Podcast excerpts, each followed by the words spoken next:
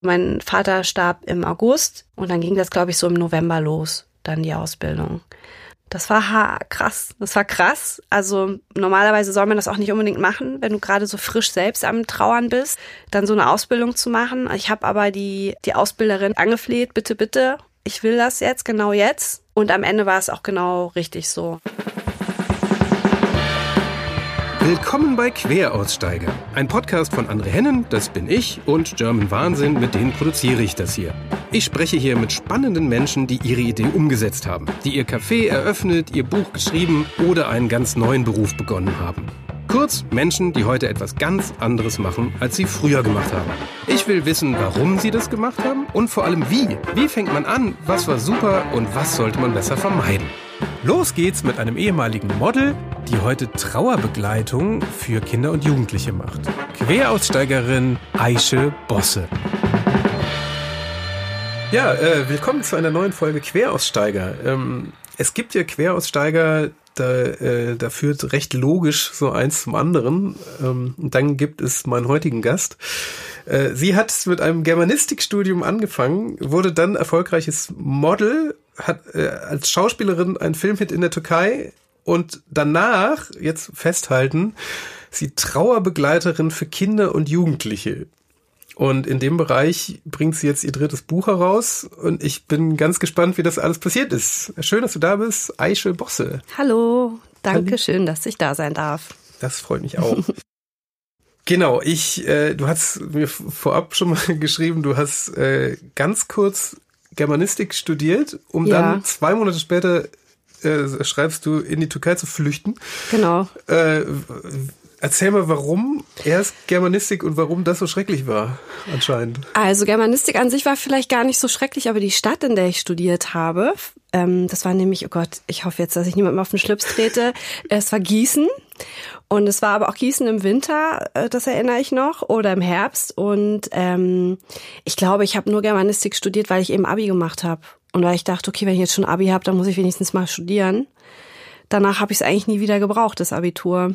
Wie bist du denn dann auf Germanistik gekommen? Naja, weil ich schon äh, auch äh, schon als junges Ding sehr gerne gelesen habe und ähm, irgendwie dachte, ich muss äh, jetzt erstmal die deutsche Sprache richtig nochmal drauf haben, damit ich dann irgendwann mal Bestseller schreiben kann. Das war, glaube ich, so die Denke. Aber eigentlich war es am Ende, das war, glaube ich, Germanistik und Philosophie.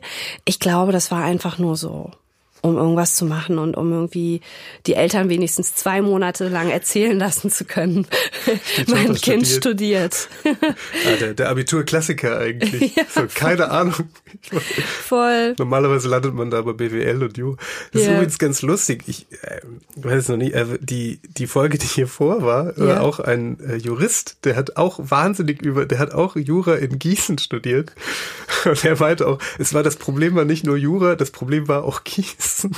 Sie haben jetzt, ich also hoffe, Gießen kommt nicht ganz so Leute, gut weg. Leute also aus Gießen kommen gerade, haben keine gute Zeit in dieser Vielleicht Format. sollte ich Gießen noch mal eine Chance geben, aber so meine Erinnerungen an die Zeit sind eher ganz schön düster. Das ist ja Aber ich hatte da auch noch so eine ähm, Souterrain-Wohnung angemietet, die war eh schon auch ganz schön dunkel. Und wenn ich ganz ehrlich bin, bin ich gar nicht so viel aus dieser Wohnung raus in der Zeit, um überhaupt zur Uni zu gehen, weil das alles erstmal so. Ich habe Gießen gebraucht, um mich schon mal ein bisschen mehr zu finden, glaube ich. erklär mal. Ja. ja. einfach dann zu wissen, dass man Gießen nicht will und geht. Ach so, ah, okay. So, so, und sich entscheidet, hm, ich bin halbe Türkin, warum gehe ich jetzt nicht einfach mal nach Istanbul für eine Weile? Würde dir jetzt naheliegen. Und genau das ist dann passiert. Ich habe dann meinen Vater angerufen, habe gesagt, Baba, mein, mein Papa kommt aus der Türkei. Baba, ich glaube, ich möchte nochmal, das war auch übrigens die einzige Möglichkeit, um aus dieser Gießen-Nummer rauszukommen, um meinen Vater trotzdem glücklich zu stimmen war dann zu sagen, Baba, ich glaube, ich möchte mein Vaterland noch mal so richtig gut kennenlernen und die Sprache auch noch mal so richtig lernen. Und dann hatte ich natürlich dann auch Babas Segen und bin dann nach Istanbul. Aber also ich nur nur noch mal, weil yeah. das ist ja auch gerne noch mal so ein bisschen äh, Berufsorientierung yeah. und Studium vielleicht auch. Das lag jetzt tatsächlich nicht so wahnsinnig an Germanistik. Nein. Also dafür hat es einfach auch gar nicht lang genug. Darf zwei gemacht. Monate ist ja nichts. Ich glaube, ich war in den zwei Monaten irgendwie, weiß ich nicht, fünf bis zehn Mal überhaupt da ja, und habe einfach überhaupt null Motivation gehabt, mich da in irgendwas. Ist, man ist ja auch so überfordert. Du kommst irgendwie aus der Schule und kommst dahin und musst dich ja um so vieles dann da irgendwie, also ich weiß noch die Überforderung, diese ganzen Formalitäten da irgendwie hinzukriegen und zu klären und so. Das war, genau. Also, nee, mit Germanistik hatte es an sich gar nichts zu tun. Ja. Weil ich, ich auch nichts mit Germanistik zu tun hatte. Ja, faktisch. Bis, aber dann jetzt in die äh, Türkei ziehen, dann ist aber dann auch mal. Wenn naja, nicht ziehen, sondern erstmal so hin. Ich habe dann bei der besten Freundin meines Vaters gepennt in der Zeit und habe so ein, zwei Praktikas gemacht, um überhaupt irgendwie so ein bisschen rauszufinden, um ja, also so mich zu finden, aber halt auch echt mal so diese Freiheit genießen zu können, so einfach mal zu machen. Und wo so. waren die, die Praktika? Ähm, das war einmal bei ihr, also bei der besten Freundin meines Vaters, die hat in einer großen Firma für Textil, also in der Textilfirma gearbeitet. Die haben halt so Kollektionen hergestellt für H&M und Konsorten. Und ähm, die war Schnitttechnikerin und da habe ich mir das angeguckt, weil ich irgendwie dachte, naja, vielleicht machst du irgendwas mit Modedesign oder keine Ahnung. War dann aber auch nicht so meins. Und dann bin ich gelandet in einem Fotostudio in Istanbul ähm, bei einem Fotografen und seiner Frau, die das zusammengeleitet haben. Und da durfte ich dann Praktikum machen und dann auch assistieren. Und das hat total Bock gebracht und hat mich dann auch so ein bisschen in die Richtung schon gerückt, wo es dann danach hinging. Und was hat man da so gemacht? Ach, die haben, das waren schon renommierte Fotografen in Istanbul. Die haben so die türkische Nationalmannschaft fotografiert und auch so, weiß ich nicht, so Frauenmagazine, Marie Claire und aber auch Werbung und so weiter. Und die waren ziemlich nett und ziemlich cool. Also sie war wie ich auch ein Halbling, also halb schwedisch, halb türkisch. Und ähm, wir sind auch heute alle noch befreundet. Also wir haben auch immer noch Kontakt. Die sind ja liebe Freunde geworden über die Zeit. Wie war denn Istanbul eigentlich? Also man sagt ja immer so, die Hauptstädte sind immer so ein bisschen nicht so wie das Land, ist ja in fast jedem Land so. Ja, also Hauptstadt ist Ankara, weißt du aber, ne? Äh, Entschuldigung. und, ja, ja, ja, rausschneiden. Und Istanbul, aber du hast recht. Ja, aber es fühlt sich Istanbul an. fühlt sich an für eigentlich für alle und für viele und auch für mich. Also Istanbul ist eigentlich die glitzernde Diva, sag ich jetzt mal so. Mhm. Deshalb passt Hauptstadt da auch eigentlich besser hin. Ähm, äh, das war eine super Zeit. Also es ist eine Stadt, die erstmal äh, überfordert vielleicht auf eine Art und Weise, weil sie einfach so riesengroß ist. Also du fährst vom Flughafen los und denkst so, wann endet das hier? Also wo endet das? Häuser, Häuser, Häuser, Baustellen, Baustellen, Baustellen. Nun reden wir ja von, warte mal, 95 Abi, ja, 96 war das dann oder Ende 95, nee, genau. Wann macht man Abi? Im Mai, dann, es muss 96 gewesen sein. Ähm, und da war noch, noch viel mehr auch äh, da im, an Baustellen und so. Ich meine, es ist immer so, aber ähm, Istanbul kannte ich aber natürlich auch schon, weil meine ganze Familie da wohnt. Also meine Oma hat da gewohnt, Onkels, Tanten, Cousinen und Cousins. Mein Vater hat netterweise mich bei seiner besten Freundin wohnen lassen mit ähm, zur Familie hin äh, der Begründung, dass ich bei ihr ein Praktikum mache und dass es ja praktischer sei, aber auch damit ich mich ein bisschen freier fühlen kann, da so mein Ding zu machen, weil ja. er wusste, wenn ich jetzt irgendwie bei Onkel und Tante wohne, dann wird das nichts mit mal abends ausgehen oder so. Ne? Also mein Vater war schon da immer ähm, ein bisschen lockerer als die türkische Familie. Genau, und so bin ich da gelandet. Istanbul ist eine krass tolle Stadt, nach wie vor. Äh, ist es eine Mischung aus äh, ja, Überforderung und aber irgendwie absoluter Begeisterung, wenn ich da bin. Warst du schon mal da? Nee, leider nicht. Musst also du mal machen. Aber was, was macht die so aus? Also warum sollte man hin? Weil Istanbul so lebendig ist und so pulsiert und weil da so viel aufeinander knallt. Also so wahnsinnig krasse, tolle, alte historische Gebäude oder Denkmäler oder Häuser ähm, und dann halt eben aber auch ganz viel Modernes. So, also ich finde die Mischung irgendwie krass und finde aber eben halt auch die ähm, die Stimmung da, so die Lebensfreude und so ähm, ja einfach Wahnsinn. Das ist einfach wahnsinnig ansteckend. Eine schöne Stadt. Oh ja. Ja. Und das mit dem, und jetzt so dein, dein Alltag im Fotostudio, wie sah der aus? Also bevor du jetzt mit Modeln angefangen hast? Also schon relativ früh aufstehen und dann da irgendwie so alles machen, was so anfiel. Also so, ne, es war dann anfangs erstmal so Kaffee kochen und so und dann habe ich immer mehr beigebracht bekommen, was denn so ein Fotoassistent so alles zu machen hat. Da waren dann noch andere Assistenten, die äh, mich dann eingewiesen haben und dann, ähm, um jetzt den Bogen schon mal zu schwingen, äh, musste ich dann für meinen Chef öfter mal äh, als Lichtdummy mich hinstellen, wenn er morgens dann irgendwie einen Job vorbereitet hat und die Person, die fotografiert wurde, kam erst später, dann hat er mich dann hingestellt und hat auch irgendwie ein paar Mal abgedrückt und meinte dann irgendwann, kam irgendwann mal mit so Clips, damals wurde er noch analog fotografiert, ne? Mit so Schnipseln Polaroid so die, ähm, äh, zu mir und meinte so hier so das sieht gar nicht mal so schlecht aus. Ich habe eine Freundin die hat eine Agentur. Vielleicht stellst du dich da mal vor kannst dir ein bisschen Geld dazu verdienen. Weil ich habe da glaube ich im Monat umgerechnet weiß ich nicht 200 Euro verdient oder 300 Euro. So so als Praktikant äh, hat man da jetzt irgendwie nicht so viel bekommen. Ja. hatte natürlich auch meine Eltern die mich unterstützt haben aber genau so war dann so das der Bogen zur Modelagentur ja. dann jetzt so gelegt. Da bin ich dann hin und habe dann da angefangen zu okay. arbeiten. Ja. Aber nur noch mal, falls falls jemand hier gerade äh, Fotograf werden möchte, ja. Äh, das ich glaube muss man mal kurz erklären, was was äh, also also wie der Alltag so tatsächlich ist, also zum Thema, ähm, was ein Lichtdummy ist und so. Vielleicht Ach so, ein Lichtdummy so ist einfach jemand, der, äh, um, um zu gucken, äh, wie das Licht ist und dass man da wie, ja, beim Film auch dann schon mal ins Licht gestellt wird, um, um zu schauen, so ob das alles so passt ähm, der, der Alltag eines Fotografen, ich meine, das ist auch echt schon so Ewigkeiten her. Also es kommt natürlich auch darauf an, was man fotografiert. Ja. Ne? Also das war jetzt irgendwie ein Modefotograf und People-Fotograf. Ähm, der hat, ähm, das war eigentlich sehr schön abwechslungsreich. Also ich glaube, wenn du jetzt irgendwie Stillleben, Stills mhm. fotografierst, ist das Ganze ein bisschen bisschen langweiliger, aber vielleicht auch ruhiger. Und da war aber eigentlich immer viel los. Also die hatten schon auch äh, dann ähm, Leute, die gekommen sind aus dem Ausland, also so Mod Models, die aus dem Ausland gekommen sind oder äh, Visagisten und so. Man hat da schon echt auch nette Leute oder interessante Leute kennengelernt. Für mich war das mega spannend. Ich meine, ich war ja gerade mal 18, 19 und ähm, ich fand das natürlich cool.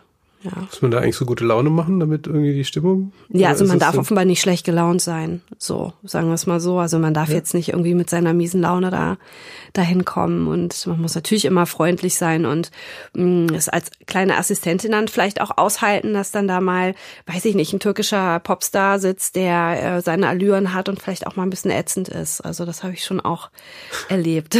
Was da passiert? ja, einfach der Ton und so. Was an was Konkretes kann ich mich nicht erinnern, aber so ein bisschen so Diva-Allüren halt. Sie haben, oh nee, das, das mag ich nicht und nee, der Kaffee muss so sein und so. Aber ah, okay. macht man das halt.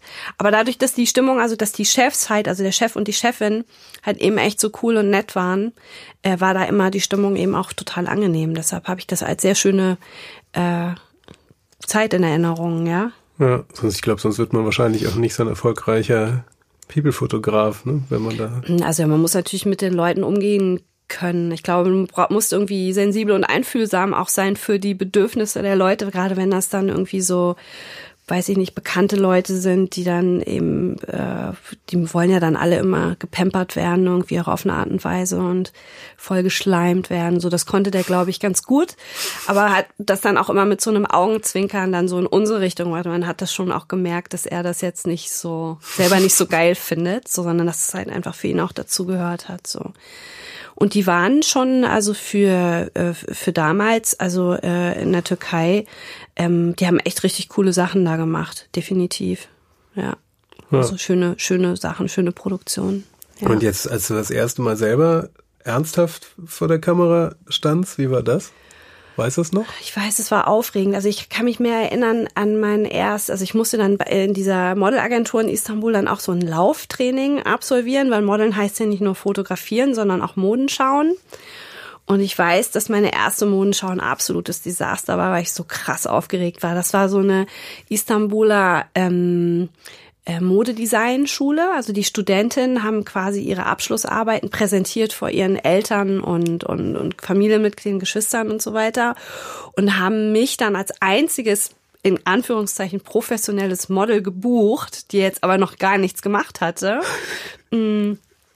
Um dann äh, da deren äh, Kreationen zu, äh, zu präsentieren. Wie kamen die denn dann auf dich? Ja, über die Agentur. Die haben in der Agentur nachgefragt und ich denke, die, die meine Chefin oder meine Bookerin hat dann gesagt, so, Aisha muss ja jetzt irgendwann mal auch mal anfangen.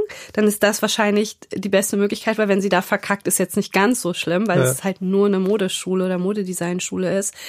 Und ich weiß, dass ich da irgendwie ziemlich äh, zittrig da über den Laufsteg gestolpert bin und das ich auch an den Blicken teilweise gesehen habe, dass die jetzt nicht ganz so begeistert begeistert waren von meiner Performance. Aber ähm, und so wurde das dann mit der Zeit aber dann auch immer besser. Also so und der erste Fotojob war meine ich total nett. Also ich ich das war so für eine ähm, türkische Designerin, die so sehr ähm, freundlich und so mütterlich war und deshalb äh, musste ich da hatte ich da direkt gar nicht so irgendwie so Angst oder so. Die war ziemlich cool.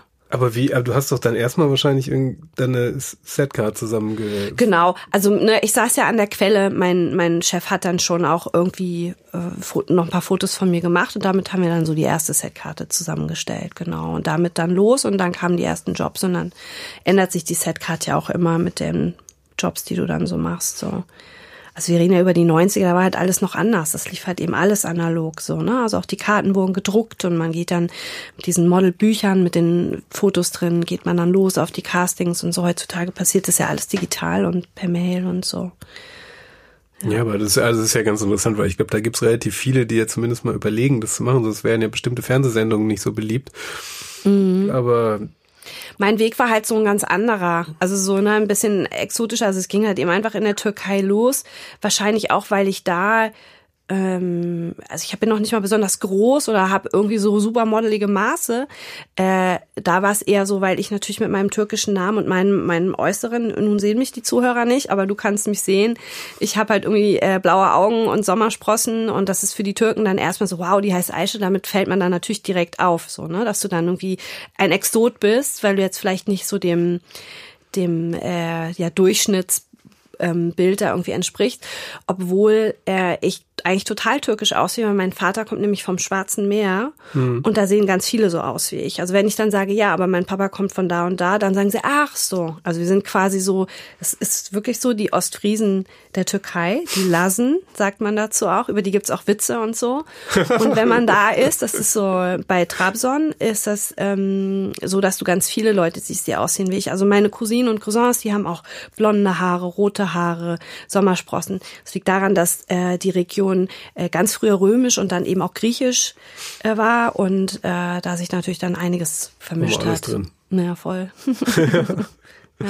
Ach, verrückt. Ja. Genau. Und, und jetzt zu den, zu den Model-Geschichten. Also danach ging es ja dann erst so richtig los, als ich wieder in Deutschland war.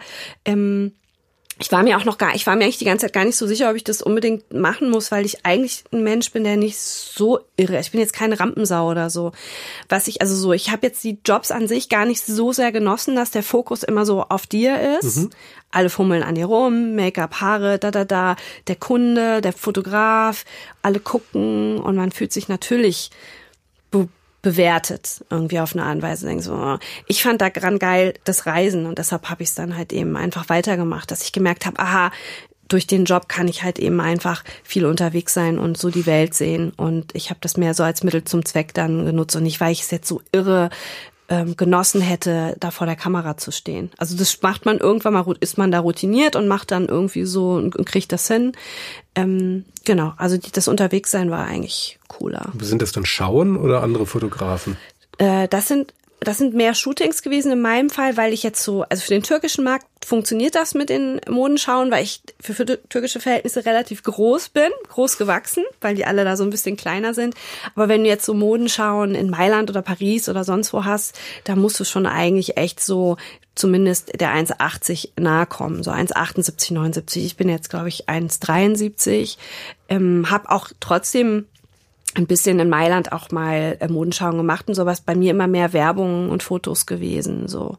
Und, und da ja ganz, ganz, ganz vielseitig. Also ich bin dann nach Hamburg gekommen, einfach weil ähm, ich habe super nette Leute mal kennengelernt, die aus Hamburg kamen, die habe ich besucht und, und fand Hamburg nett. Also ich bin in Frankfurt aufgewachsen oder in der Nähe von Frankfurt und ähm, hat dann hier meine Mutteragentur gefunden, so nennt sich das. Also die Mutteragentur ist die Agentur, die deine Hauptagentur ist und die vermitteln dich dann weiter an Agenturen weltweit. Na, also dann war ich äh, einen Monat äh, in Mailand, also mehr, mehrmals einen Monat in Mailand und in Paris, in Amsterdam, in Kapstadt, ähm, Athen, Barcelona. So war ich dann irgendwie in der Weltgeschichte dann erstmal unterwegs. Kann man auch vor allem machen, wenn man noch keine Familie hat, oder? Genau.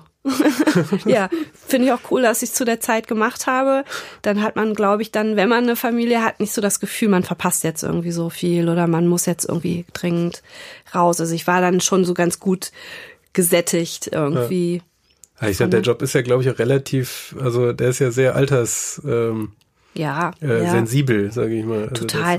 Obwohl in der Werbung so ne gibt's natürlich auch Bedarf an, aber man merkt es schon. Also ich habe das dann schon. Ich glaube, es war vom Timing her auch ganz cool. Also ich war dann so äh, kurz vor 30, als ich meine, nee, ich war genau 30, als meine Tochter auf die Welt kam.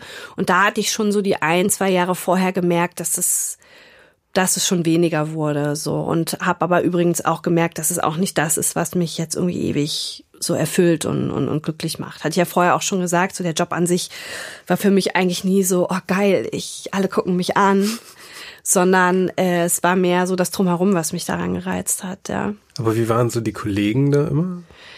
Also äh, ich habe Freundschaften geschlossen, die auch immer noch bestehen. So, ne? Also man ist ja dann oft in sogenannten Model-Apartments.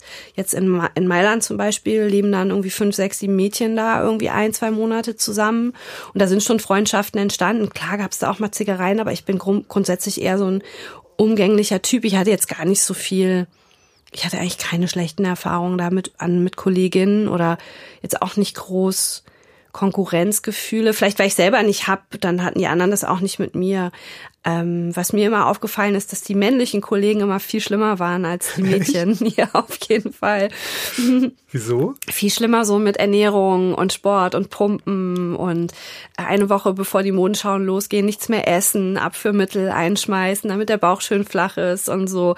Also ich und viel mehr Zeit vorm Spiegel, also so ne, vom Spiegel gebraucht und ähm, also ich fand die männlichen Models immer deshalb haben die mich jetzt, fand ich die auch nie so interessant, weil ich fand das irgendwie unsexy, dass sie sich so viel mit ihrem Äußeren so befasst haben. Aber klar, bringt naja, der Job gut, natürlich mit sich. Ich sagen, ja, in, aber ich fand das irgendwie, Job ist es klar. Na, ich fand das irgendwie abturn. Also ich fand das irgendwie übertrieben dann. Keine Ahnung. Also so, ich habe einen super guten Freund ja. ähm, von damals mit, also man hat sich dann auch verabredet, hat gesagt, so komm, wir machen jetzt zusammen Athen oder wir machen jetzt zusammen Kapstadt und so, damit man so ein bisschen so auch eine Familie dabei hatte. Ne? Aber man ist ja dann schon auch manchmal ein bisschen einsam, wenn man dann so unterwegs ist ist. Und so hatte ich eine Freundin und einen Kumpel, mit denen ich eigentlich dann immer mich verabredet habe zu den Reisen. Und der, ähm, der genießt es jetzt gerade, äh, lebt in Amerika, der genießt es jetzt gerade so seit, weiß ich nicht, zehn Jahren wieder äh, einfach mal übergewichtig zu sein, ja. Also weil er war damals immer so, oh, wenn ich, wenn ich den Schokoriegel jetzt esse, dann muss ich danach aber 20 Minuten joggen gehen. So, ne? Und äh, da ging es echt um jedes Gramm. Und das ist schon wahnsinnig anstrengend. So. Und der ist jetzt einfach glücklich, äh, glücklich dick und ähm, findet das super. Das ist ja, gerade für mich gerade eine interessante sind. Info, dass man 20 Minuten joggen müsste für einen Schokoriegel. So ungefähr, genau kann ich es dir nicht oh sagen. Gott. Vielleicht ist er auch länger gejoggt, aber ja. oh Gott, oh Gott. Ähm, ja, aber es ist also, also es ist letzten Endes nicht so wie in der schrecklichen Fernsehsendung. Ich würde sagen, nein. Das ist natürlich alles ein bisschen mm, komprimierter und überspitzer. Also manche Sachen schon, also die, dass du halt dann irgendwie äh, zu den Castings gehst und da sind halt außer dir noch 150 andere Mädchen. Also es kommt auf die Stadt drauf an, wo man jetzt gerade ist. Und ähm, da musst du einfach ja ein dickes Fell haben, dass du dass dich das nicht irgendwie runterzieht, dass du jetzt irgendwie nicht ausgesucht wurdest und mhm. so. Und wir reden ja irgendwie von, von jungen Mädchen, die, also man ist halt noch relativ jung auch dabei, ne? Ähm, da, also genau, aber dazu muss ich sagen, ich war ja eigentlich eher schon eine von der älteren Sorte, weil ich ja echt nach dem Abi erst damit angefangen habe. Es gibt ja auch Mädels, die fangen mit 14, 15 dann schon damit an. Und ähm, ich hatte dann irgendwie auch so das nötige dickere Fell, dass ich mir das nicht so zu Herzen genommen habe, wenn, wenn es nicht passte. Ne? Also so, man kriegt dann schon so, so mit, dass, also ich hatte Französisch erste Fremdsprache und verstehe das nun auch ganz gut. Und dann versteht man auch ein bisschen Italienisch. Und dann habe ich schon gehört, die gesagt haben, oh nee, der Nase, die Nase ist viel zu lang. Oder ähm, ja, die ist ja, die ist ja irgendwie überhaupt nichts Besonderes oder so. Das kann man dann schon verstehen. Und das dann schon. Ja, mit 14, 15 ja. bricht da alles zusammen. Ich denke auch, dass das ein Alter ist, wo man halt eh schon unsicher also. ist und so. Und ähm, ja, Boah. Aber ich, für mich war das okay. Also so sicherlich gab es auch Tage, wo mich das genervt hat, aber ich habe ja zu Beginn gesagt, ich habe das ja auch alles mehr gemacht fürs fürs drumherum. So, ja. also ich bin jetzt nicht, ich habe das jetzt nicht so gelebt, dass mich das so hart runtergezogen hätte. Ja. Du bist dann ja, äh, das ist ja so, so zum Thema ähm, Querausstiege, die relativ nahe liegen, dann ja Richtung Schauspiel genau. gegangen. Genau. Wie fing das an? Mm, weil ich immer mehr auf Castings geschickt wurde für Werbespots und da liegt es natürlich nahe, dass man sich irgendwie auch vor der Kamera, also dass man das irgendwie hinkriegt, dass man jetzt da nicht zu ängstlich ist und zu aufgeregt und so weiter. Und ähm, das klappte bei mir ganz gut. Also so, ich habe viel Werbespots gedreht, viel meine Seele verkauft damals für ich sag mal, Produkte und Firmen, wo ich das vielleicht heute auch wirklich nicht mehr machen würde. Aber wie sagt man so schön, ich war jung und brauchte das Geld oder ich habe da eben einfach nicht drüber nachgedacht. Wenn man dann älter ist und ein Kind mhm. hat, dann Denk denkt man schon so, hm, also so ganz so korrekt ist Konzern XY eben nicht. Mhm. Aber ich mache es ja jetzt nicht mehr, insofern ist alles gut. Also so, ne, mit dem Bewusstsein würde ja, das, das ist ja auch ein komplexes Wissen. Ne? Also wir hatten das ja. mal mit, mit äh, Jakob Berndt, der war hier mal zu Gast, der hat so eine nachhaltige Bank und der mhm. hat so auch Lemonade gegründet und mhm. das war auch ein spannendes Thema. Also wie, wo man selber so eine moralische also wie man das setzt, das wird halt, also das braucht halt auch viel Erfahrung und Wissen und glaube ich auch einen gewissen wirtschaftlichen Background, also dass man sich so bestimmte Dinge eben auch einfach leisten. Nein zu sagen, genau, das, das ist muss man halt, sich halt leisten können. So. Absolut. Und da bin ich, ist mir auch aufgefallen. Also jetzt zum Thema um besagter mhm. Gast aus Gießen. Yeah. Ähm, wir hatten auch mal ganz kurze Phase, da haben wir auch für die Bild gearbeitet. Mhm. Das würden wir rückblickend auch niemals wieder machen. Aber dieses, das hast in dem Moment ist das nicht aufgefallen, dass das, also wie schlecht sowas ist. Also ich würde auch behaupten, ich, ich wusste das damals nicht. Ich habe mich damit nicht so, so viel befasst und auseinandergesetzt und äh, ja. würde jetzt, wenn ich es jetzt, glaube wenn ich den Job jetzt noch machen würde, würde ich das wahrscheinlich nicht mehr können oder hatte mir auch schon mal überlegt, naja, dann, dann, dann spendet man eben irgendwie zehn Prozent der Gage an irgendwas, um sich irgendwie das Gewissen zu erleichtern, aber es ist irgendwie auch fake und deshalb ähm, bin ich auch froh, dass ich wahrscheinlich da auch echt zum richtigen Moment. Ich weiß nicht, ähm, du hast ja auch Kinder, ähm, man macht sich viel so eine Gedanken, wenn man dann auf einmal mhm. Eltern wird. So, ne? Also so, ja. man geht mit sich so äh, ja, man geht mit sich nochmal ins Gericht und sagt so irgendwie, ja, ist das alles irgendwie cool? Also wäre deine Tochter jetzt stolz auf dich, wenn sie alt genug wäre, um das zu kapieren und so und wie genau passte das dann irgendwie auch nicht mehr. Aber jetzt sind wir äh, schon einmal zu weit gesprungen. Also ich bin dann durch die Werbung, dann eben habe ich mich angefangen auch für Schauspiel zu interessieren. Und mein, mein bester Freund hatte, ähm, der auf Mallorca lebt, hatte einen, einen Schauspielworkshop organisiert mit seinem Professor aus, aus Amerika. Und da habe ich mich angemeldet und mitgemacht und fand das irgendwie cool. Und ähm, was macht man bei so einem Workshop? Ja, ist schon auch echt so ein bisschen Psycho. Es ist dieses Method Acting, da hast du ja wahrscheinlich auch schon von gehört. Das ist so dieses, dass man so. Es ist seine, die Rolle. Das, ja, genau, dass man so Emotionen, also Robert De Niro und so, die machen, praktizieren das ja ähm, alle. Ähm, man ruft halt Momente in seinem Leben ab, wo man Erfahrung XY eben einfach gemacht hat und die Emotionen, die holt man hervor und das ist auch wahnsinnig anstrengend. Ich finde es hm, irgendwie gut. Ich habe über die Zeit dann, wo ich ein bisschen, ich habe ja gar nicht so viel Schauspiel gemacht, ähm, habe ich gemerkt, dass für mich so die eine Mischung äh, aus Technik, wirklich reiner Technik und auch Dinge einfach zu spielen. Was ist das? Und das ist, das ist halt einfach, dass du dich jetzt emotional nicht so da in Gefahr begibst, sondern mhm. du spielst halt einfach das und je besser man ist als Schauspieler, je talentierter, umso besser kann man halt eben auch Gefühle spielen und je, also umso überzeugender, sag ich jetzt mal würde man jetzt für jede Rolle, die, die man macht, ähm, da sich so emotional so total ähm, ausliefern, wäre das, glaube ich, wahnsinnig anstrengend. Aber für so die wichtigen, richtig wichtigen Szenen und so macht man das dann vielleicht einmal schon, dass man mal wirklich dann in seinen, Gefühlserinnerungen kramt und das irgendwie dann ab, versucht abzurufen. Aber das, genau, aber das hat mich trotzdem äh, dann gereizt. Also es war, glaube ich, so ein Zehn-Tages-Workshop. Und dann habe ich angefangen, mich da mehr zu kümmern und habe vorgesprochen ja in der Hamburger Schauspielschule, ist eine private Schauspielschule in der Oelkersallee und bin da auch genommen worden und habe dann da auch ein bisschen studiert. Ja. Wie war das? das war cool. Ich war aber schon so ein bisschen zu alt, um in die Schule zu gehen. Also ich mochte das irgendwie gern, aber ich, ich war ja dann jetzt auch schon Anfang 20, weil irgendwie ein paar Jahre Modeln hinter mir, also in die Mitte 20, 24 oder so, 23, 24. Und da waren halt Klassenkameraden, die waren gerade von der Schule gekommen, die waren so 18, nicht alle, mhm. aber einige. Und weil ich eben auch schon so viel unterwegs war und so schon so viel gesehen habe, kam mir das so sehr mikrokosmosig vor. Mhm. Also so, ich, ich bin dann manchmal da so ein bisschen, mich hat es manchmal einfach so ein bisschen genervt, dass das alles so, dass man dann so einer Bubbel war. Und bin dann nach einem Jahr da weggegangen, hatte aber in der Zeit auch schon einen Agenten gefunden in Berlin, äh, einen ganz coolen und hatte auch schon ähm, in Ludwigsburg gibt's die Filmakademie. Da hatte ich mich angemeldet zu so einem Filmschauspielkurs.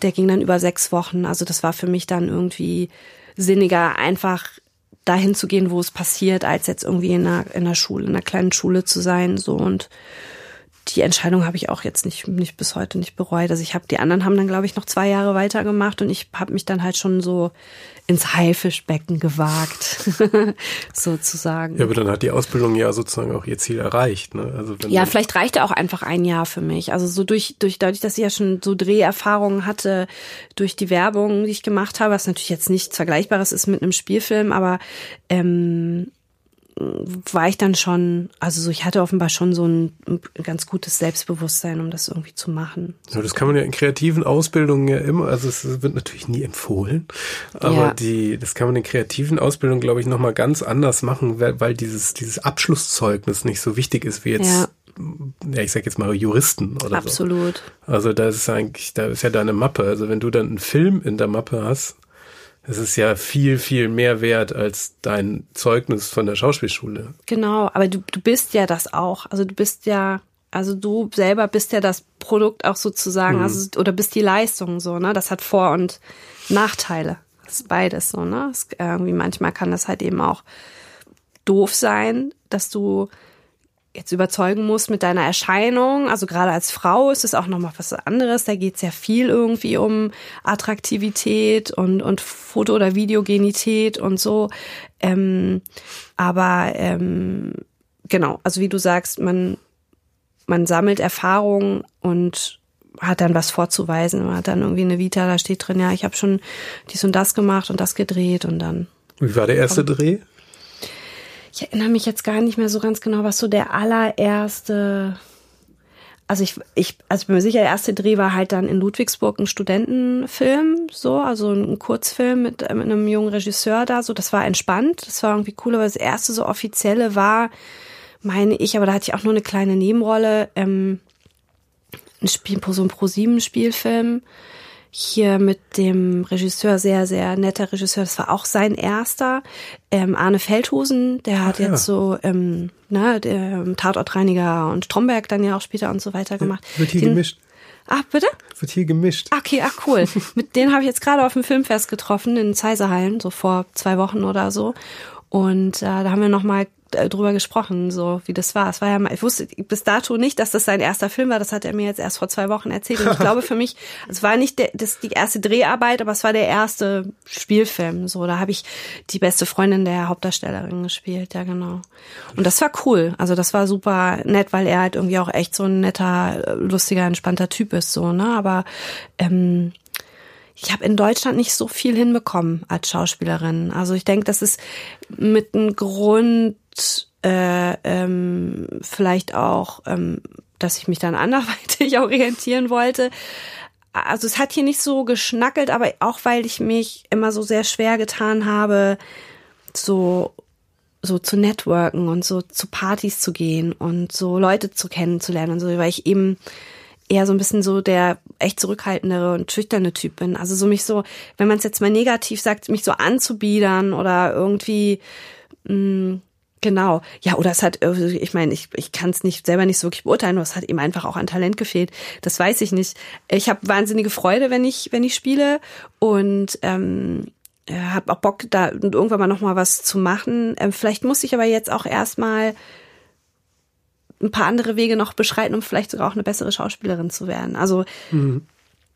Jetzt die Arbeit als Trauerbegleiterin, das beeinflusst mich in meiner Arbeit als Schauspielerin immens, das weiß ich schon. So, Machst du ne? das immer noch, Schauspielerin? Ähm, naja, also ich habe Theater gespielt äh, zuletzt, ähm, da war ich auch schon Trauerbegleiterin, das war in Worms.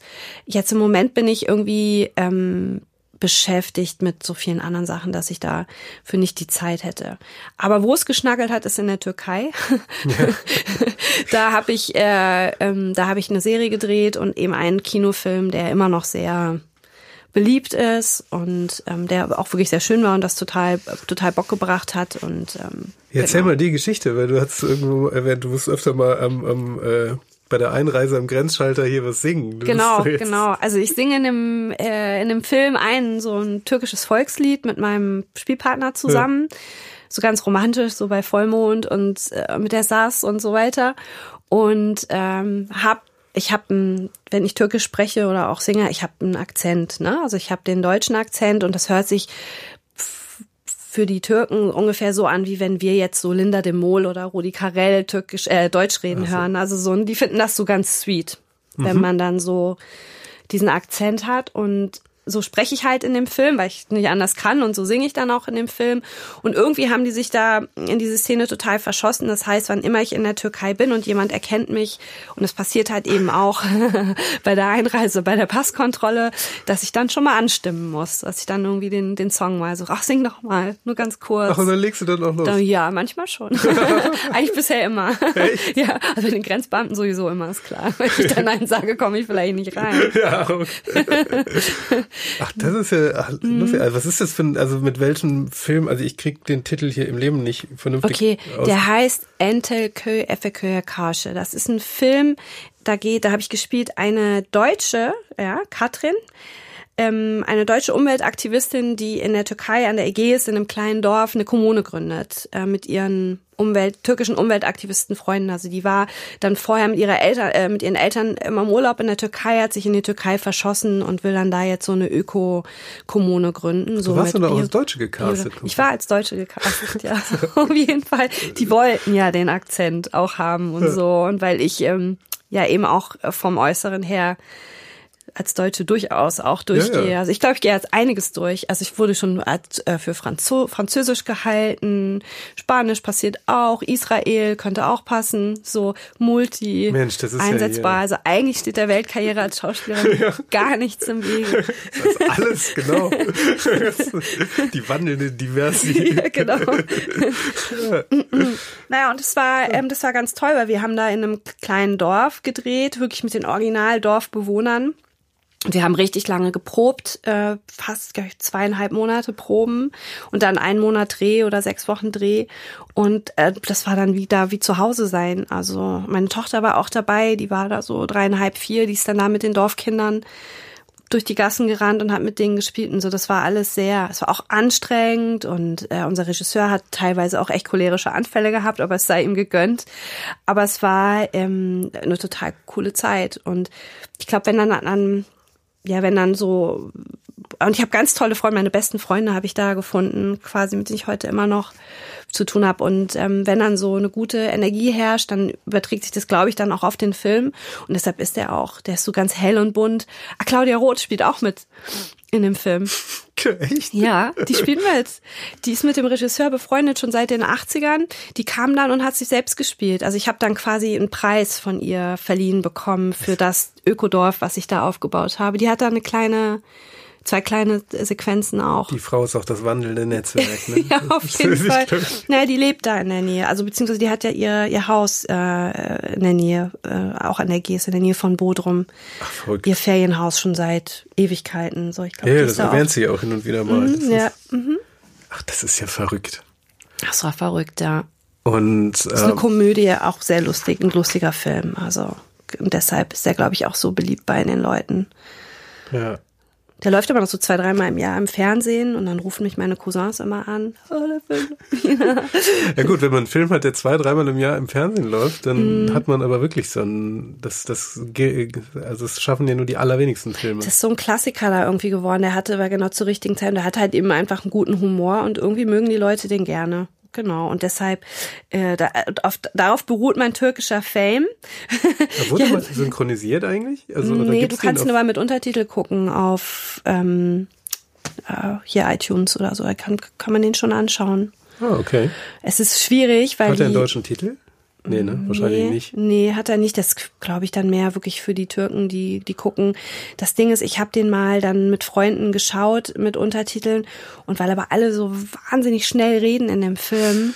Kommst du gar nicht mit Lesen? Kommst du mit Lesen gar nicht mit, beziehungsweise die konnten gar nicht alles wirklich untertiteln, so, weil dann einfach die Zeit zu, zu knapp gewesen wäre. Deshalb es kommt da nicht so viel rüber. Aber es sind irgendwie schöne, bunte, äh, witzige Bilder und so. Da kann man schon mal reingucken. oh, ja. Sehr schön. Ja, und danach ist erstmal Mutter geworden und dann genau ich war also genau während des Drehs war ich ja schon Mutter. Also ich bin habe mich für Schauspielerei interessiert habe es in Deutschland so versucht. Ähm, hat auch ein bisschen geklappt. Also ich habe auch bei ein Fall für zwei mal mitgespielt und Werbung war ging eigentlich immer. Ähm, jetzt halt keine, aber es ist ja auch ein, ein, Job, das ist ja auch wahnsinnig schwer. Es gibt so viele Schauspieler mhm. in Deutschland und auch so viele, die so, so super gut sind. Und trotzdem es ist, wie soll ich sagen, gibt es einfach zu wenig Arbeit für, für so viele. Hm, ich glaube, ein bisschen was ändert sich jetzt irgendwie durch die ganzen Streaming-Portale und, und Internetserien und so weiter, dass da vielleicht doch ein bisschen mehr geht. Aber jetzt bin ich gerade raus. Also ich weiß, ich habe jetzt auch gerade keinen Agenten und äh, im Moment andere Dinge, andere Projekte. Hm. Aber mal gucken. Ähm, genau, ich bin Mama geworden und da war es eigentlich schon, ne? Das hatten wir vorhin ja schon besprochen, dass man dann so viel hinterfragt und auch so nochmal guckt, so was mache ich so und ist das alles wirklich sinnvoll? Und auf dieser Sinnsuche, weil ich irgendwie so dachte, oh, das, was du machst, das dreht sich alles immer nur so um dich und das ist eigentlich ein ganz schöner Ego-Job, den du da machst und so. Und ich komme aber eigentlich aus einer Familie, wo so sehr viel menschlich gearbeitet wurde. Mein Vater war Unfallchirurg, meine Mutter Kindergärtnerin. Ähm, also so Arbeit mit Menschen und für Menschen, ähm, das habe ich eigentlich echt so zu Hause schon mitbekommen. Und äh, ich glaube, der Punkt, als dann die Tochter kam, war dann wirklich, ich habe Bock, irgendwas zu machen in mhm. die Richtung, irgendwas wirklich Sinnvolles und habe mich dann im Internet schlau gemacht und bin dann eben gelandet bei einem Kinderhospiz in Hamburg-Eidelstedt. Ich hatte noch kurz überlegt, ob ich mir so einen Verein aussuche, die so Patenschaften vermittelt haben, also von äh, Kindern, die aus mit Migrationshintergrund, die dann einen Paten in Hamburg haben, mit ja. dem sie dann irgendwie einmal die Woche coole Sachen irgendwie unternehmen oder so. dann dachte ich mir so, mh, hm, das wäre schön. Und dann habe ich aber gelesen, dass äh, ähm, dieses Hospiz, äh, das heißt Theodorus Kindertageshospiz in Hamburg-Eidelstedt, dass die äh, kurz drauf so einen Infoabend veranstaltet haben, wo man sich schlau machen konnte, was als Ehrenamtlicher, also wie man das, wie man der ehrenamtlicher Mitarbeiter werden kann. Und dann bin ich dahin. Und dann äh, hat mich das so geflasht, wie schön das da war und wie nett die Leute waren und was für eine super Atmosphäre, dass ich ähm, mich dann da beworben habe, diese ehrenamtlichen Ausbildung zu machen. Das ging dann so sechs Monate und dann habe ich dann da angefangen. Was lernt man da? Ich glaube, so ein bisschen fühlen die einem erstmal auch so ein bisschen auf den Zahn, ob man dafür geeignet ist. Also mhm. Also die haben da wahrscheinlich so ihre Parameter, weil, und das ist mir auch aufgefallen jetzt in, in der Konstellation, in der wir waren dann halt so eine Gruppe von, weiß nicht, 15 Leuten. Da waren schon auch ein paar dabei, die, die das eigentlich eher, wo man gemerkt hat, die machen das eigentlich eher gerade, um selber was so klar zu kriegen oder zu verarbeiten oder die eigentlich, eigentlich ganz edle Absichten hatten, das zu machen, wo man aber dann irgendwie schon gemerkt hat, so vielleicht nicht stabil genug, um das irgendwie, um das zu machen. So, ja. ne? Also ich glaube, dafür ist es vor allem da, dass den Leuten so ein bisschen, dass ein bisschen geguckt wird, so sind, wer ist geeignet. Und es ist viel Selbstreflexion eben auch, dem muss man sich dann eben auch stellen. Ähm, und äh, man lernt aber halt eben auch praktische Sachen. Also jetzt in dem Fall einfach ganz ähm, konkret, welche Erkrankungen haben die Kinder, die in diesem Hospiz ähm, betreut werden, ähm, worauf muss man da irgendwie achten und so. Das ist ja von allen Trauerbegleitungen also das, das härteste die ja. härteste Ecke eigentlich. Ne? Warum? Ja, also ich hab, bin auch total erstmal zu Hause, also so, äh, also vor allem bei meiner Mutter weiß ich noch und Geschwistern so völliges Unverständnis. Hä, wieso machst du das? Du hast jetzt irgendwie ein gesundes Kind ja. gerade und, und wieso tust du dir das an? Oder dann auch echt so Freunde, die gesagt haben, ja, ich finde irgendwie gut, dass du das machst, aber ich will nichts davon hören. Also du sollst mir nichts darüber erzählen. Ja. Aber irgendwie, ähm, gerade weil ich ein gesundes Kind habe, dachte ich mir, möchte ich das, möchte ich gerne irgendwas, also so aus Dankbarkeit irgendwie dafür. Keine Ahnung. Also mich hat es, ich konnte, aber ich habe schon immer so einen echten guten Draht zu Kindern und das liegt daran, dass ich ähm, selber nie erwachsen geworden bin, glaube ich. Also so Peter Pan-Syndrom hat neulich mal jemand zu mir gesagt. Ähm, und deshalb vielleicht auch dieser, dieser Weg immer so, immer noch nicht wissen, was, was will ich werden, wenn ich groß bin, weil mhm. Da so vieles gibt, was man ausprobieren möchte. Aber irgendwie passt ja am Ende dann auch alles zusammen. Aber ähm, also es ist ja nicht Trauerbegleitung, Trauerbegleitung kam später. Das ist ja wirklich Sterbebegleitung, ne? Das ist was anderes. Also ja, was ja, genau, hm? ich, genau. Genau. Trauerbegleitung hat sich daraus dann ergeben.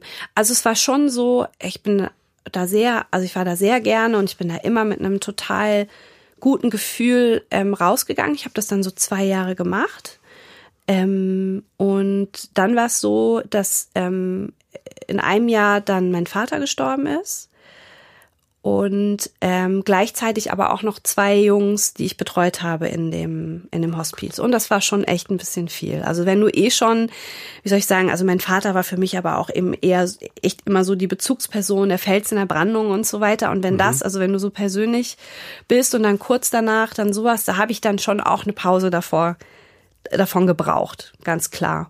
Und ich bin auch dann nicht wieder zurück in die Host, also ins äh, ehrenamtliche äh, Arbeiten im Hospiz, sondern habe dann ähm, auch nach einem Gespräch da mit unserer Pflegedienstleiterin, also ähm, die mir auch nahegelegt hat, so jetzt, ne, dein Papa ist gestorben, jetzt machst du auf jeden Fall erstmal mindestens ein halbes Jahr Pause mhm. und guckst dann nochmal, wie es und dann ist das ja eben auch mit den mit den beiden Jungs passiert. Also der eine war dreieinhalb und der andere war schon 16 und man macht natürlich emotionale Boah. Verträge und, und Verbindungen irgendwie. Ähm, aber es war, also ich bin immer noch absolut dankbar, dass ich die Zeit äh, mit denen verbringen durfte, ne? Und, und auch ähm, äh, den Eltern so dankbar, dass man sich dann, also man teilt da ja irgendwie was ganz Besonderes. Es ist ja eine Aus, also wie soll ich sagen, es ist ja eine ganz besondere Zeit, die du da irgendwie teilen darfst. Und ähm, das war super wichtig für mich und super gut und es sollte genauso sein. Aber dann eben in Kombination mit dem Tod meines Vaters und dann halt eben auch ein trauerndes Kind zu Hause haben, mhm. weil mein Vater hat neben uns gewohnt, also die haben sich jeden Tag gesehen und meine Tochter ist wirklich richtig mit Opa aufgewachsen. Der ist zwar ab und zu mal noch in die Türkei geflogen, aber war viel, viel bei uns. Und ähm, dann äh, über das, ja, darüber ist das eigentlich so entstanden, dass ich dann auch auf Rat, Anraten dieser Pflegedienstleiterin im Hospiz ähm, mich entschieden habe, die Ausbildung zur Trauerbegleiterin zu machen. Ja. Und dann, das war, glaube ich, so, mein Vater starb im August ähm, und dann ging das, glaube ich, so im November los, dann die Ausbildung. Und das war krass. Das war krass. Also normalerweise soll man das auch nicht unbedingt machen, wenn du gerade so frisch selbst am Trauern bist. Ja dann so eine Ausbildung zu machen. Ich habe aber die ähm, die Ausbilderin oder den Verein, wo ich wo ich das gemacht habe, das war in Bremen. Ich habe die echt angefleht, bitte bitte, ich will das jetzt genau jetzt. Ich mag jetzt nicht irgendwie noch ein Jahr warten müssen. Mhm. Und am Ende war es auch genau richtig so und richtig gut. Also ich glaube tatsächlich, dass ich irgendwie so meine eigene Trauer dadurch noch viel besser ausleben konnte oder verarbeiten konnte, ja, als wenn ich jetzt die Ausbildung nicht gemacht hätte. Ja, ja. Aber was, was macht man da, also ich kann mir das absolut nicht vorstellen, wie man zum Beispiel, also um nochmal bei der Sterbebegleitung ja. zu bleiben, was eigentlich dein, dein Job ist. Also ich will einfach nur betüdeln. Also so als als Ehrenamtlicher bist du da nicht, äh, hast du keinerlei Erlaubnis, die Kinder in irgendeiner Form medizinisch zu behandeln oder so. Da sind dann Krankenschwestern, Kinderkrankenschwestern, also ausgebildete äh, Leute, die palliativ auch ausgebildet sind und so. Ähm, am Start, sondern du bist halt echt da, um vorzusingen, vorzulesen. Ach, du machst eine gute Zeit. Eigentlich. Genau, genau. Also je nachdem, was irgendwie so möglich ist. Ne? Also ich, die Kinder, die ich beide betreut habe, die waren beide schwerst äh, ähm, auch geistig behindert.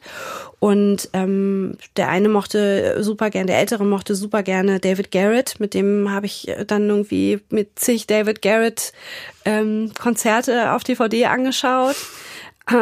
Und bei dem anderen war es halt mehr so festhalten, kuscheln, äh, was vorsingen oder was vorlesen, irgendwie so. Aber wird also, es dann so thematisiert, dass die wahrscheinlich nicht mehr lange haben. Ja, also, also die sind, also die sind äh, äh, offiziell lebensverkürzt erkrankt.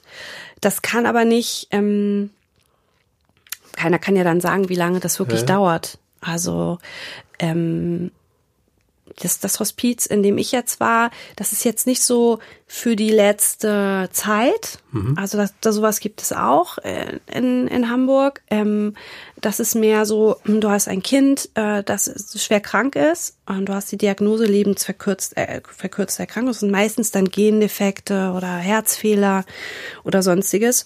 Mm, und ähm, die Diagnose kann mit im Säuglingsalter gestellt werden und der eine Junge ist ja auch 14 Jahre alt geworden, also so, ne? Und der ist aber mhm. dann regelmäßig, er wird dann zu Hause betreut und ist aber dann auch regelmäßig in dieser Einrichtung. Das ist wie eine Kita für ganz schwer kranke Kinder. Die werden morgens abgeholt ist so eine Tageskinderhospiz, nennt sich das. Und die werden morgens abgeholt, um die Eltern eben einfach mal zu entlasten, dass mhm. die Mama sich mal auspennen kann, dass sie irgendwie zum Friseur gehen kann, in Ruhe einkaufen oder sonst was. Oder es gibt, gab auch einen Elternbereich, die Mütter konnten auch mitkommen und sich dann da aber hinlegen und wussten aber eben einfach, okay, mein Kind ist hier jetzt gerade richtig gut versorgt. Genau. Und ähm, so ist das da abgelaufen. Das ist eine ganz, ganz tolle Einrichtung mit super äh, engagierten, wirklich äh, sehr liebevollen Leuten. Mhm. Krass. Ja. Also ich, ja, das ist irgendwie, also selbst drüber zu reden, das fällt mir schon schwer. Mhm. Das ist schon ja, ist ich, so gar nicht. Ich merkte, also so, nun hast du mich eingeladen, hast du jetzt selbst dran schuld. Das ja, ja, klar. Ich, äh, Aber ich merke das schon. Also ich bin schon auch vorsichtig. Äh, das habe ich schon auch gelernt in der Zeit. Man darf auch nicht ähm, immer direkt damit raus, weil das eben auch manche Leute einfach total überfordert. Ne? Wenn du irgendwo abends eingeladen bist oder so, ja, und was machst du so? Dann sage ich meistens eben dann doch eher Autorin. Hm. Ähm, weil, wenn ich dann sage, ja, Trauerbegleiterin, dann. So ein Party-Killer. Ja, also so ist ganz erstaunlich. Also bei manchen ist es so klar, die, die sind dann erstmal total schockiert. Und dann ist es aber auch öfter mal so, dass ganz viel angefangen wird zu erzählen. Und dann muss ich mir aber vorher auch bewusst sein, habe ich jetzt Bock drauf, hier eine kleine Therapiesitzung einzulegen ja. mit jemandem, den ich irgendwie kaum kenne. Weil wenn du sagst, ich mache sowas, dann ist es für die Leute dann auch gleich manchmal auch so ein bisschen wie so eine Einladung dazu, jetzt von sich zu erzählen. Ja, so als mein Vater gestorben ist und als meine Mutter gestorben ist und so weiter. Das mache ich grundsätzlich ganz gerne, ist aber eben so tagesformabhängig. Ja, ja, so manchmal kann man das halt eben auch nicht. Aber da merke ich eben einfach, ähm, jetzt auch so mal ein bisschen zu meiner Mission zu kommen, ja.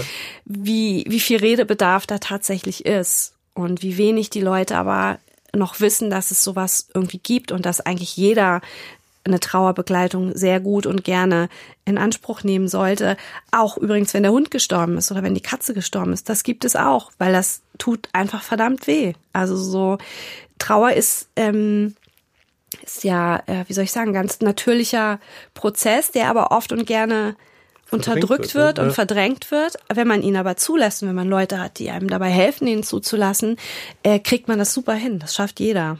Hä, man ja. verdrängt ja schon die Tatsache, dass es passieren wird. Ja. Und dann macht man danach konsequenterweise damit weiter wahrscheinlich. Ne? Ja, ja, voll. Aber was sind aber jetzt, um, um zum Thema Trauerbegleitung zu machen, ja. was, wie ist da jetzt? Was machst du da? Wie geht das? Also ich habe mich dann im, im Zuge der Ausbildung und weil halt eben ne, aus der eigenen Not heraus, ich habe mich halt auf Kinder und Trauer dann spezialisieren dürfen während der Ausbildung schon. Man muss dann so eine Abschlussarbeit vorbereiten, wo man sich dann mit einem Thema intensiv beschäftigt. Und weil ich das trauernde Kind zu Hause hatte und weil ich Kinder eben super mag, ähm, habe ich mich dafür entschieden. Ähm, man lernt in der ähm, in der Ausbildung so Dinge wie ähm, gut zuhören, äh, Beratung am Telefon, gewaltfreie Kommunikation, ähm, Selbstreflexion, ähm, wie man eben einfach so die, die, die Balance findet zwischen ähm, Intuition und aber irgendwie auch oder Bauchgefühl und Emotionen, äh, aber auch sich irgendwie so ein bisschen abzugrenzen. Also so ähm, man kann jetzt halt nicht jedes Mal da mit den Leuten sitzen und mitheulen. Ist mir auch schon passiert, ist auch, also finde ich auch voll in Ordnung, weil mhm. das Thema ist, also so, ne, manchmal berühren dich einfach Dinge äh, so sehr, dass du dann auch einfach mal ein Tränchen verdrückst, aber das kannst du natürlich nicht immer zulassen, so. Und so sind wir da fit gemacht worden und mh, mm, mein Alltag als Trauerbegleiterin im Moment sieht so aus, dass ich natürlich jetzt im Moment weniger. Also ich habe eine Weile lang viele Workshops gegeben für, für Kinder, mhm. ähm, ganz oft in äh, Grundschulen, ähm, dann in so einer Eltern-Kinder-Fachklinik, so eine Kurklinik an der Nordsee, da bin ich regelmäßig hingefahren.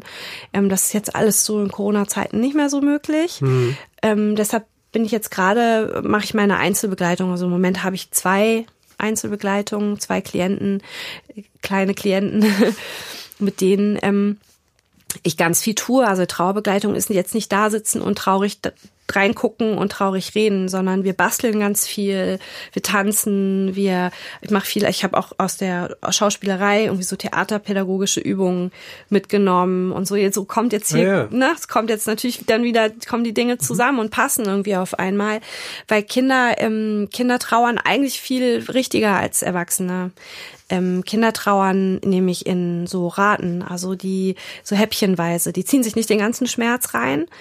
Ähm, ich weiß nicht, du wirst es vielleicht an deinen eigenen Kindern auch schon beobachtet haben, dass wenn ähm, die können einen Moment sehr, sehr traurig und verzweifelt sein über irgendwas und mhm. fünf Minuten später hüpfen sie aber dann schon wieder fröhlich durch die Gegend. So, ne? Das mhm. hält nicht so lange an. Das ist nicht so, weil die irgendwas verdrängen, sondern weil die, ähm, die arbeiten das nur in der Dosis ab, die sie auch wirklich verdauen können. Das ist so ein wirklich eingebauter Selbstschutzmechanismus, sich die, die Pausen von der Trauer zu gönnen, wirklich wirklich dann auch mit Haut und Haaren fröhlich zu sein und ähm, das müssten wir Großen eigentlich denen eher nachtun, weil wir Großen sind dann so jemand, also was Schlimmes ist passiert ja. und du hängst in diesem gelähmten Gefühl irgendwie einfach fest und kommst da irgendwie nicht mehr raus und ähm, Genau. Und in der Trauer aktiv zu sein, darin unterstütze ich irgendwie die Kinder, dass man Trauer eben auch noch anders ausdrücken kann als nur in Tränen und Traurigkeit, sondern man kann auch, man darf auch und muss auch unbedingt lachen und auch Witze drüber machen dürfen. Man darf auch wütend sein, also von irgendwie Boxsäcke bis irgendwie mit Jugendlichen auf den Schrottplatz und Autowracks zertrümmern, habe ich auch schon alles gemacht, weil Trauer ist bunt, sag ich immer. Mhm. Und ähm, und die hat einfach viele Gesichter und jeder darf so trauern, wie er das will, ja. Und so, äh, genau, und so arbeite ich dann halt jetzt im Moment eins zu eins äh, mit den Kindern, die ich betreue. Ähm, ach, ganz, ganz viel unterschiedliche Dinge, kreative Sachen, aber zwischendrin immer auch mal reden, also immer kleine Pausen auch machen. Aber gibt es sowas, was die, also wenn jetzt die Eltern sterben zum Beispiel, mm. wie was, was also jetzt, also dass man in Raten und verschieden, also gibt es jetzt irgendeinen, einen, irgendeinen einen allgemeingültigen Nein, wahrscheinlich ich kann jetzt nicht das Rezept für, für Trauer, also die, die, Lösung äh, oder so, kann ich nicht sagen, weil jeder eben einfach komplett anders ja. ist. Jeder trauert eben anders. Was aber wichtig ist und was ähm, ich immer wieder auch zu spüren bekomme, ist, dass ähm, wenn da jemand ist, ja. der auch quasi auch nur dafür abbeordert ist. Also die, ich muss noch mal anders sagen. Also die, die, die wichtigsten und ersten Trauerbegleiter im Leben eines Kindes sind ganz klar die Eltern oder die Familie, die, die Leute, die im engsten Kreis drumherum sind. Nur oftmals sind die dann auch selber so mitgenommen, ja. dass, ähm, dass es gut ist, sich dann irgendwie Hilfe dazu zu nehmen. Und wichtig ist immer, ähm, den Kindern zu sagen, ähm, es ist alles richtig, es gibt keinen falsch. Also Kinder haben oft mit Schuldgefühlen zu tun, ähm, ob sie denn jetzt richtig trauern, weil die sehen ja dann, wie die Großen so richtig, richtig im Arsch sind hm. und haben dann, bekommen dann ein schlechtes Gewissen. Ähm, bin ich jetzt nicht traurig genug oder ähm, mache ich das jetzt falsch? Also das, es gibt kein falsch oder richtig beim Trauern. Das ist wichtig. Du darfst so trauern, wie du das möchtest. Und wenn du, wenn man drüber redet, wird die Angst kleiner. Das hat mir ein Mädchen gesagt, das ich begleitet habe. Ähm, diesen Satz so und der hat sich mir so eingebrannt. Wenn man drüber redet, wird die Angst kleiner und das Thema Tod ist ein Scheißthema, definitiv. Ja. Aber wir müssen drüber reden. So. Weil das gilt ja für fast jede Therapie, ne? Ja. Das ist ja dieses drüber reden, aus irgendwelchen Gründen verkabelt sich da im Hirn was anders. Man fühlt sich nicht mehr so allein also damit einfach. Es ist so. Also wenn dann die Kinder, das, das mochte ich das auch in den Gruppen so gerne, wenn die dann gesehen haben, ähm, das waren teilweise Gruppen wirklich, da war die jüngste vier und der älteste war 15, so. Ähm, wenn die dann gesehen haben, ach guck mal, die beschäftigen sich, die haben alle ähnliche Gedanken und auch Ängste natürlich, ne, ähm, mhm. was das Thema betrifft, dann fühlt man sich nicht mehr so allein. Und ich meine, hallo, das Thema Tod, da machen alle auf der ganzen Welt, machen sich darüber Gedanken und, und Sorgen und haben Angst davor. Ja, und gleichzeitig ja. auch nicht, ne? Also das, das ist, dann, ist dann wieder genau. gleichzeitig ist es dann wieder so ein riesiges Tabu. Also genau, das ist die Verdrängung ja, ja. in der Bestattungskultur, ja. Du bist dann ja, um das so ein bisschen, äh, äh, ich könnte jetzt einen ganzen Podcast-Folge genau. über dieses Thema machen, finde ich. Es ist, wird viel zu wenig darüber geredet, mhm. merke ich jetzt schon wieder. Mhm. Aber ich, ich würde nochmal, du bist da, du hast dann ja angefangen darüber zu schreiben, alles, wo man dann ja wieder irgendwie ein, ein hauchzarte Brücke zur Germanistik-Studium vielleicht machen. Ja, aber, siehst du? Aber dann, wie, wie hast du damit angefangen? Also, ähm, die Bücher, die ich geschrieben habe, sind äh, eigentlich nur Handwerkszeug für die Trauerbegleitung. Das sind ja Bücher, also ich habe zwei Bücher geschrieben, äh, eins für Kinder und eins für Jugendliche, die in der Trauerbegleitung angewendet werden können ähm, von den Eltern, von von Lehrern, von weiß nicht, Trauerbegleiterinnen und Begleitern, also ich weiß schon viele Kollegen, die damit arbeiten, das sind interaktive Trauerbücher für Kinder. Also dieses in der Trauer aktiv sein, ist mir eben total wichtig. Hm. Und das sind Bücher, also das erste ist eben für die Jüngeren. Ähm, beide sind ähnlich äh, aufgebaut, aber halt einen anderen Look. Sollte man ähm, nochmal hier sagen, äh, äh, weil du mir so fehlst und einfach so weg heißen mhm. die, falls jetzt gerade im Affekt einer bestellen möchte. Genau, also weil du mir so fehlst, ist für die Jüngeren und einfach so weg ist für die Teenager und jungen Erwachsenen. Und da kann man ganz viel machen in den Büchern. Also man klebt Fotos ein, man trägt ein, so steckbriefhaft über den Verstorbenen äh, Haarfarbe, Augenfarbe, Sternzeichen, Lieblingsessen, Lieblingsplatz. Also man kommt so halt eben dann auch, also es ist kein Buch, was man einem Kind in die Hand drückt und sagt, so geh mal in dein Zimmer und mach das mal, sondern es geht hier darum, dass man sich mit dem Kind zusammen hinsetzt und dann über den Verstorbenen ähm, reden kann und sich zusammen erinnert und das dann eben einträgt. Und Auslöser dafür war meine Tochter, die war nämlich sieben, als mein Vater starb und nur wie ein halbes Jahr später sagte sie zu mir, äh, Mama, ich habe Angst, dass ich Dede vergesse. Also Dede heißt Opa auf Türkisch. Und da ist die Idee zu dem Buch entstanden. Ich dachte, klar, die ist jetzt sieben. Äh, wir müssen jetzt irgendwie Erinnerungen festhalten, die sie an Opa hat, ja. ähm, damit sie, wenn sie 17 ist, sich das nochmal angucken kann. So, ne? Ach. Und äh, genauso ähnlich ist das, das zweite Buch auch aufgebaut. Also es gibt zwar auch Geschichten zu lesen, aber es ist vor allem interaktiv. Also man kann ganz viel ausfüllen, man kann Wut ablassen, da gibt es irgendwie den, den Brülleimer, da kann man Schimpfwörter draufschreiben oder bei den ähm, äh, Jugendlichen ist es dann die Dämonen-Matschmaschine.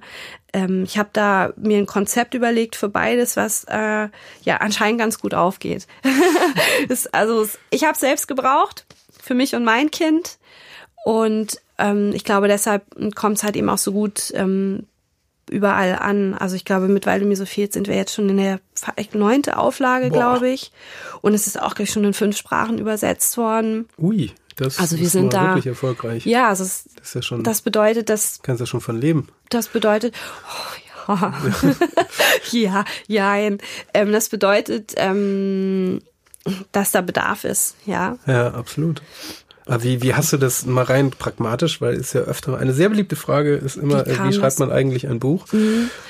Also ich, ähm, ich habe einen lieben Freund, der ist Illustrator und ähm, der hatte bis dato noch kein Kinderbuch illustriert, aber ich liebe einfach, der ist auch hier in Hamburg und ich hatte die Idee zu dem Buch und habe ihn gefragt, ob er mitmachen würde. Ich glaube, das Buch ist mindestens zu 50 Prozent so gut geworden, weil weil die Illustrationen so schön sind, ne? mhm. ne? weil die echt toll sind. Und ähm, und dann war ich damals ähm, beim Carlsen Verlag, also ich darf ja jetzt auch sagen, bei welchem Verlag ich veröffentliche, ne? Ja, unbedingt. Ähm, äh, wegen einer anderen Idee, die ich hatte. Also ich hatte mich da äh, gemeldet über eine Freundin, die da arbeitet, also hatte ich mich vorgestellt, ähm, weil ich eine Idee hatte über eine G Geschichte, äh, kleiner Hund, der auf St. Pauli lebt und hier so Abenteuer ähm, erlebt. Und ähm, bin dann dorthin gekommen, habe mich vorgestellt, habe mit einem sehr netten, also inzwischen ja der Mensch, mit dem ich am engsten da zusammenarbeite, gesprochen und wir haben dann angefangen, in dieser Geschichte zusammenzuarbeiten. Die fanden die Idee super. Also haben wir erstmal in der Hundegeschichte gesessen. Dann irgendwann mal saßen wir da und haben den nächsten Termin besprochen und dann hieß es, äh, nee, da habe ich keine Zeit, da muss ich meine Abschlussarbeit schreiben. Also Abschlussarbeit in was denn? Ich sehe ja Trauerbegleitung und also bis dato hatte ich nichts erzählt davon, weil ich eben die Leute ja nicht überfordern möchte. Ja. Und habe halt gesagt, na, ich habe da übrigens auch eine Idee für so ein interaktives Buch und so. Und ich glaube, so zwei, drei Tage später klingelt das Telefon und er ist dran und meinte so, Aisha, ich habe da jetzt ganz viel drüber nachgedacht. Ich glaube, wir müssen das Buch machen und zwar zuerst, bevor wir irgendwas anderes machen, müssen wir dieses Trauerbuch machen. Nun war ich da auch genau bei dem richtigen Menschen gelandet, weil sein Vater war auch gerade irgendwie ein halbes Jahr vorher verstorben. Seine Tochter war auch traurig. Mhm. Jetzt habe ich zu schnell geredet und ähm, genau, also deswegen und deshalb ähm, äh, ist dann, weil du mir so fehlst, dann ja. entstanden. Ja, relativ schnell. Ja, das ist. Also ja, das heißt relativ schnell, anderthalb Jahre haben wir dran. Ja, aber wenn Sachen mit so viel Substanz, dann ist es immer ganz, ganz dankbar. Also wenn man ja. sowas schreibt, wo man wirklich, wo man so viel hat, ne? Ja, total. Du, es sind alles sehr, sehr interessante Punkte. Deswegen wollte ich auch noch mal einmal, wenn man alles einmal äh, von, von Studiumabbruch über äh, halb auswandern über Model, Schauspiel, ähm, Trauer, Schau also wenn man das alles einmal und Buchschreiben nochmal zusammenfasst, wenn du da jetzt daraus einen, einen, Tipp machst, wenn Leute überlegen, soll ich was machen, soll ich es nicht machen, soll ich mich mhm. verändern, hast du da nochmal einen großen Lebensrat aus der mhm. Queraussteigerei? Ja, also ich kann tatsächlich nur raten, wirklich aufs Bauchgefühl zu hören. Also die Intuition hat mich immer oder das Leben selber, also oder vielleicht auch so ein bisschen die, wenn es jetzt mal esoterisch klingen soll, so die Zeichen auch des Lebens irgendwie so zu erkennen und irgendwie zu merken, dass du irgendwie aus allem irgendwie auch was was was machen kannst oder dass sich das alles irgendwie also jetzt hinterher ne wenn ich jetzt so zurückgucke macht es natürlich alles auf einmal so Sinn ne mhm. ähm, Zwischendrin habe ich natürlich auch gezweifelt, oh, was mache ich jetzt, mache ich jetzt dies, mache ich jetzt das. Aber ich würde schon sagen, so, ähm, man soll das machen, wo, wo, wo sich dann irgendwie wirklich im Bauch wirklich gut anfühlt und nicht bei etwas bleiben aus Angst vor dem Neuen, ähm, was einen aber irgendwie echt nicht happy macht oder was einen nicht erfüllt oder was einen nicht, nee, also ja, also ich glaube, so Bauchgefühl ist das Einzige, was ich da jetzt irgendwie sagen kann. So, ich habe dann ähm, meistens konnte ich meinem Bauchgefühl dann doch immer ganz gut vertrauen. Und aber eben auch so, dass ich glaube, es gibt immer, es gibt schon so einen großen Plan, also so jeder hat so seinen, seinen Weg, den er, den er beschreiten muss. Und auch die Umwege und auch das, das auf die Flappe fallen ist eben total wichtig, so, ne, das bringt dich ja dann auch wieder weiter. Ja, und was man ja auch immer sieht, also wenn man was mit Herzblut macht, es wird ja auch fast immer, also nahezu ja. immer wirtschaftlich erfolgreich auch. Ja, wie du es gesagt hast, wenn das so Substanz hast, wenn du quasi so dein eigener Spezialist wirst, irgendwie so, oder irgendwie was machst, wo du wirklich 100 Prozent dahinter stehst, dann überträgt sich das halt einfach überall hin, ja. Also das überzeugt eben einfach. Ja. Ja. Du, das war wahnsinnig interessant. Hat mir auch Spaß gemacht, Dankeschön. Ich sammle ganz gerne darüber. Also so vor allem jetzt, äh, vor allem die, diese ganze Trauer, äh, das ganze Trauerthema und so, das ist echt meins. Also da merkt man auch, dass ich dann so Schwall ins All überhaupt nicht mehr aufhören möchte. Aber das ist ja eben das Zeichen dafür. Nee, ganz großartig. Das ist äh, toll. Vielen Dank, schön, dass du da warst. Danke, ebenso. das war Queraussteiger für heute. Wenn es euch gefallen hat, bewertet uns gerne bei Apple Podcasts. Verbesserungsvorschläge oder Empfehlungen für Gäste schickt ihr uns am besten auf Facebook oder Instagram. Wir freuen uns, wenn ihr bei der nächsten Folge wieder dabei seid.